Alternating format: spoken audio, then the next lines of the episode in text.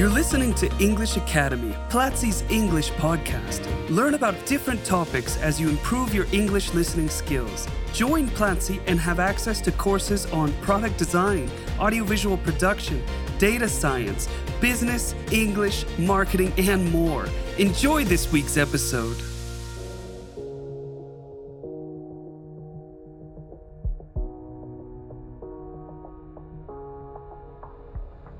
Welcome to English in Action, a podcast by Platzi English Academy. I'm John, your English teacher, and don't forget to go to platzi.com slash action so you can take this week's free class.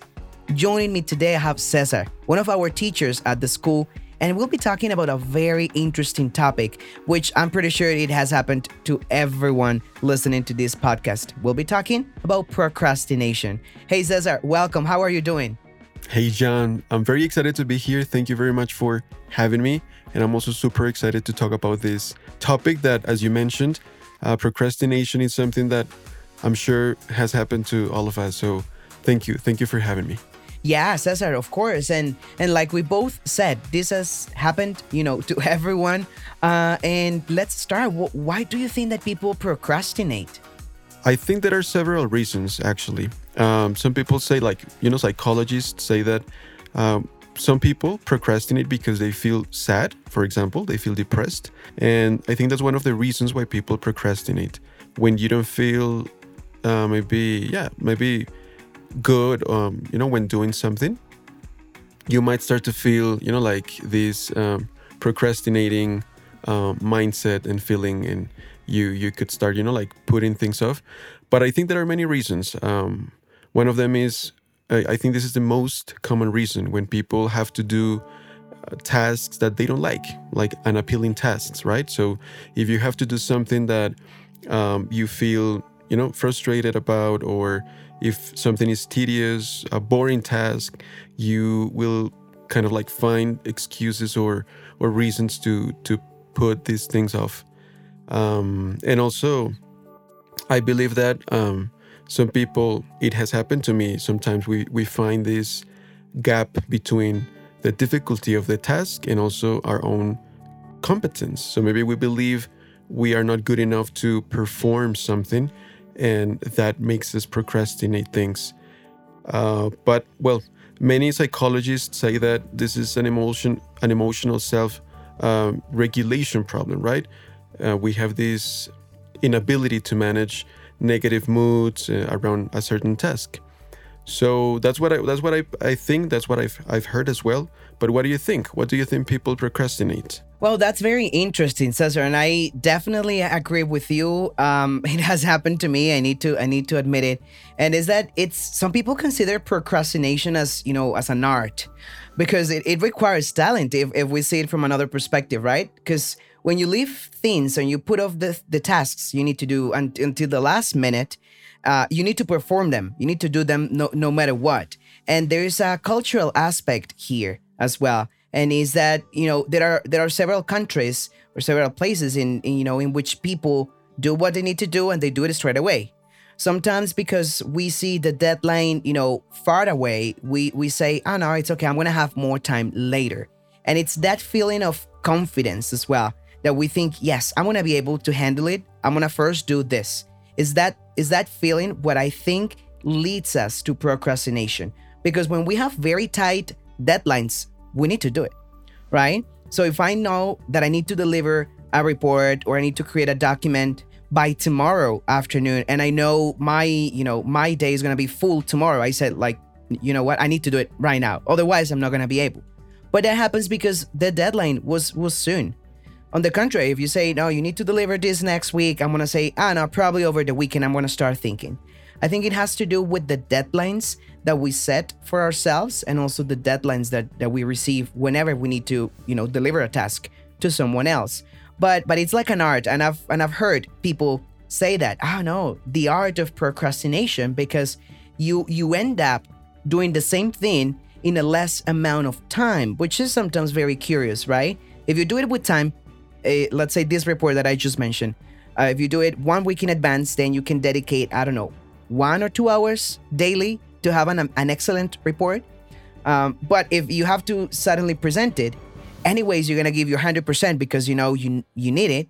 And and and you could also find good quality. So it's it's a strange you know procrastination is a strange i don't know how it honestly works in in, in our brains if it's that you know we segregate uh, a particular you know liquid or hormone that makes our brain you know produce faster and more efficiently but there should be some science behind.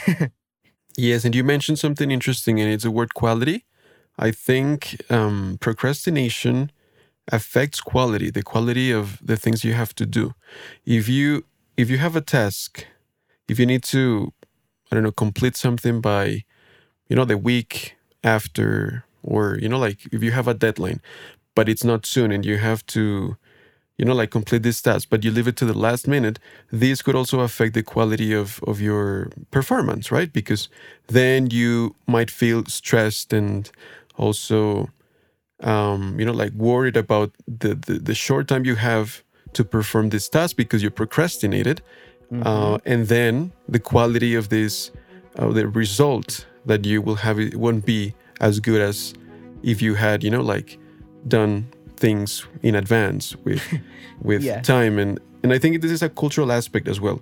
I don't think that um, people procrastinate the same way in, in every country or continent. Uh, but it's it's it's it's a very interesting topic, and I, I'm sure that all of us procrastinate some you know in different ways, and we have done it before. Mm-hmm. Yes, yes, Cesar. And and now this leads me to ask you, you know, what kind of things do you usually put off doing or procrastinate?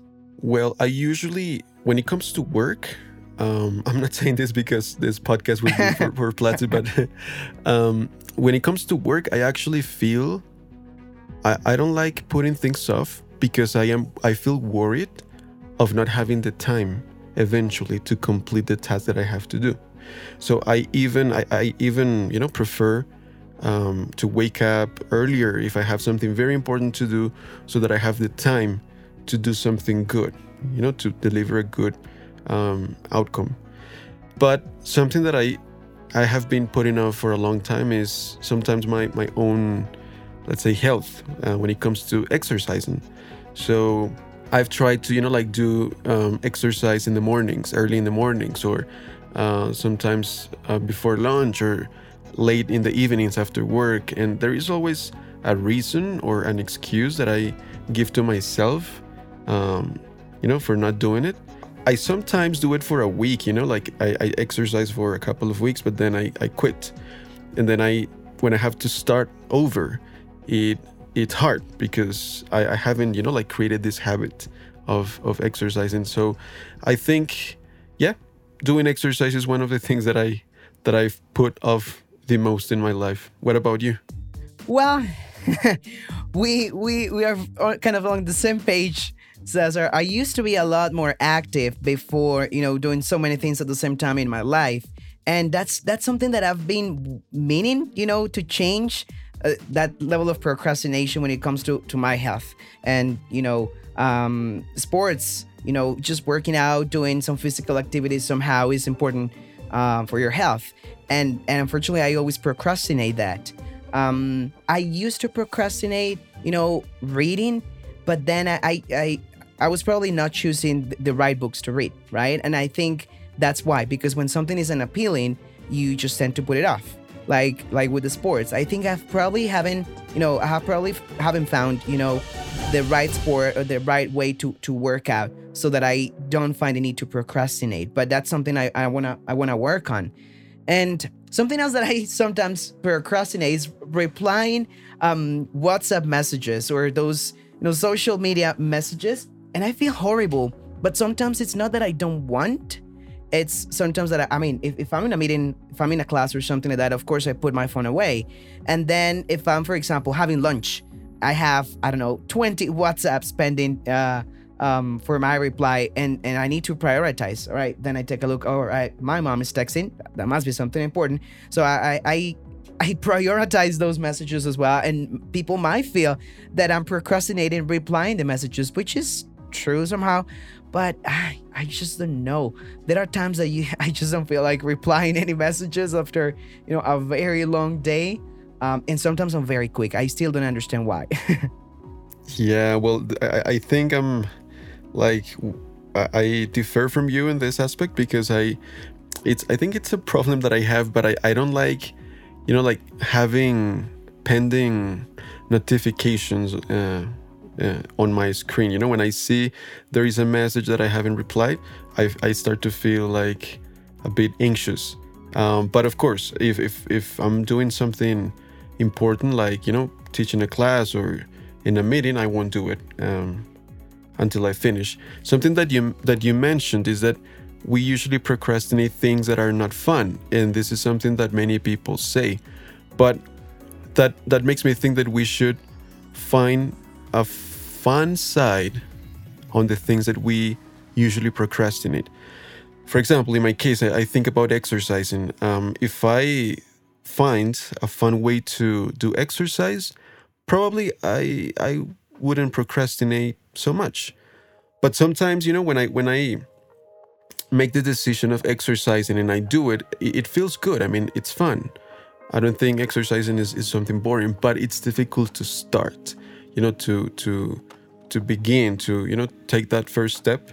And I think that's something that we we all have to work at some point, you know, like just to, start to create this habit. Um, you know, whether it's reading in your case or exercising in my case, that first step to really, you know, create this habit and and not not putting things off. Yeah, that that was what I what I did when I started to read. When I you know restarted that habit because I used to in the past. Now now I'm reading, you know, more than than before. Um, and I linked it to something else. And the way I did was like, all right, every day I need to read something before breakfast. Um, even if it's just 5, 10, 15 minutes, you know. Um, but I, I linked it to something that I have to do every day and that I enjoy doing it. And I see it as a pre-task. I, I cannot have breakfast unless I have read something today. And that has worked. Okay, wow. Mm-hmm. Nice.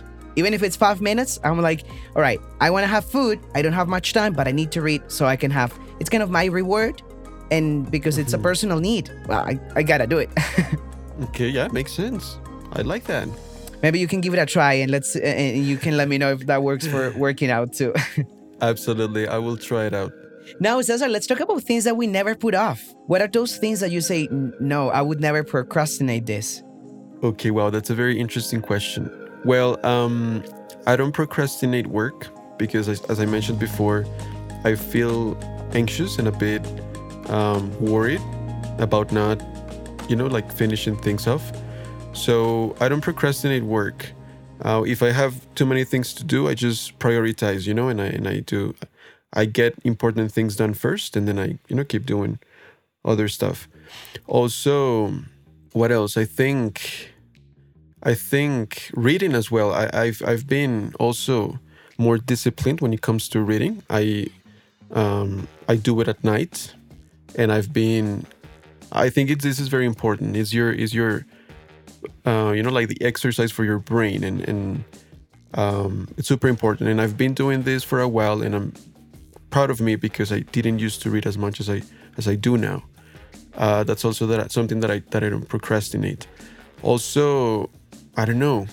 Um, I'm going to think of more things. But what about you? What don't you procrastinate? What are things that you always get done? Well, I agree with you when it comes to work. I, I don't like procrastinating things. I, I, I write things down and I prioritize. Um, which I mean, the, the- borderline between between prioritization and procrastination is is is very you know thin. Um, but I like writing things down and you know deciding whether that's something that needs to be done right now because it's important and, and urgent, or it's something that I can do later and it's important, or something that is is nice to have um, and I can leave to later. Um, that's what I do for work because I, I don't like procrastinating for work. And when it comes to my personal life and my academic life, there's a couple of things that I definitely don't procrastinate. And is, for example, you know, filling out uh, my gas tank. Um, and that's kind of my, I, I want to say my OCD perk there because I, I don't like seeing my tank going any lower than, you know, those two bars. There's like, there's like six. But whenever I see my, my tank is reaching like like the second to last bar, I'm like, I need to fill the tank. You go to the gas station. and I go to the gas station. I like seeing it full. Also, because you never know when you need to travel, you know, suddenly and you need a, a full tank. I think that's that's what I say to myself, not to sound too crazy. Um, but yeah, there, there was only ones that I super procrastinated to the very last moment, and it was not pleasant. Maybe that was why I said no. I need to keep my tank full. Um, but another thing could be also paying bills. You know, I I well, I, I pay everything online, so I have reminders on my phone. Uh, even if I haven't received the bill, I know I need to pay today, and and it's kind of like I, I do it automatically. It's the first thing that I do in the morning. So, for example, if I know I need to pay my phone bill um, on the 15th of every month, that's the first thing I do in the morning. Now it's kind of like an instinct. I, I wake up, I see the reminder. All right, turn computer on, go access to the website, pay. I just do it kind of like automatically. Um, and it was because I had, you know, experiences in the past in which I, you know, put it off and put it off, and, and eventually, oh, my line is deactivated because I didn't pay. And it happened once, and then I said, no, this is not gonna happen again. So I set reminders, and well, they work beautifully. Let me tell you. Yes, I think reminders are, you know, like nowadays uh, we we we have to do many things, you know, like every day, and setting setting reminders is very useful for everything that you have to do. That has helped me a, a lot as well uh, with my tasks and everything I have to do, both professionally and personally. Uh, so yeah, I agree with you. Reminders are useful. Yes, they, they are. They make our lives easier. yes. Nice, Cesar. Yes, I agree with you. What about events or appointments or, or things like that? Have you ever forgotten an appointment, you know, completely or an important event or even a date or something like that? Well, um, not at work because I have I have a calendar with all the, the activities and, and meetings that I have to to attend. But yeah, well, sometimes, for example, with when it comes to dates, important dates like um, birthdays, uh, Facebook sometimes reminds you, right? It's I think it's normal to forget uh, some important dates, even if it's if it's your family. I don't know if, if it's happened to you or maybe I'm a horrible person, but sometimes, um, or maybe you remember, you know, like okay, yeah, in, in 15 days, um, I have to celebrate my mom's birthday, but then you get, you know, like you start doing things and then you forget so let me think. I think I have probably yes, I have forgotten things before. Um if I don't if I don't put things down, if I don't write things down, uh, I will forget. Especially like, you know, if, if we're having a conversation now and you say, okay, so let's meet next week at, at six, I have to write it down, put it on my calendar because otherwise um, I will forget. I cannot think of a particular event that I have forgotten, but um, you do you do you remember maybe something you have forgotten, an important date or event? Hmm. I think I've probably forgotten about birthdays mostly. Um, I consider myself kind of like a punctual person, and I I schedule my events in advance, just like you mentioned, because otherwise, you know, you, you tend to forget them. Um, I cannot really remember any special event maybe I've missed because, I mean, unintentionally, right? Because sometimes we miss events because we cannot make it for the time or we're busy or it's uh-huh. not of our interest. But an event or something that I've missed unintentionally because of, you know, not being attentive, not really. Probably just birthdays, like you said. Um, I've also set reminders on my phone so I don't forget calling my, my family. And it's one of those reminders that, that you see on your phone for the, during the entire day, that it, it's not attached to a particular time. It's just the full day. So you will always see it. Um, and I like making those phone calls, for example, at, at noon, right after lunch, kind of like a, a dessert call, I call it, uh, for a birthday. And it has worked. it has worked. Nice, nice. Perfect, Cesar.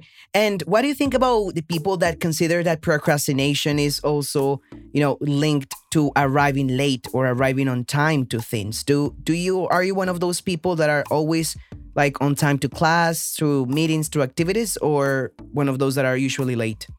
You know what, John? I actually hate arriving late um, to meetings and at places.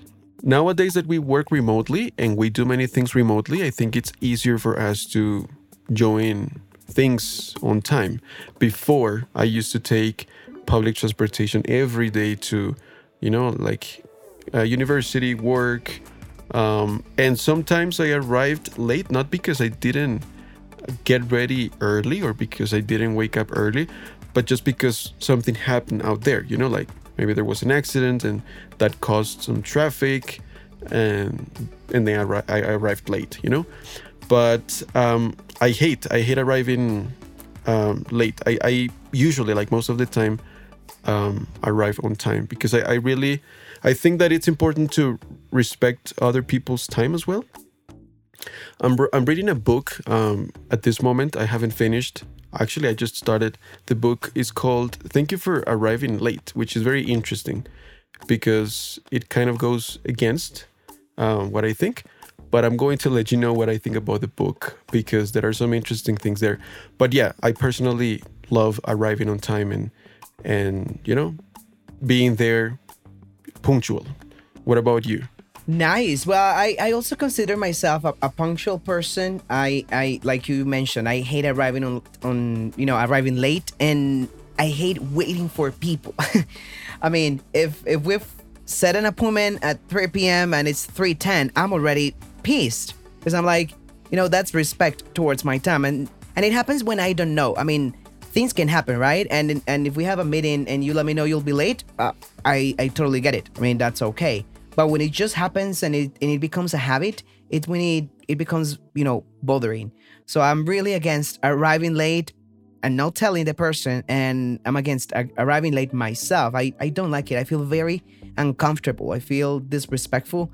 Uh, as well. So I'm really interested in reading that book that you mentioned. Thank you for arriving late. I wonder what what they are thankful for.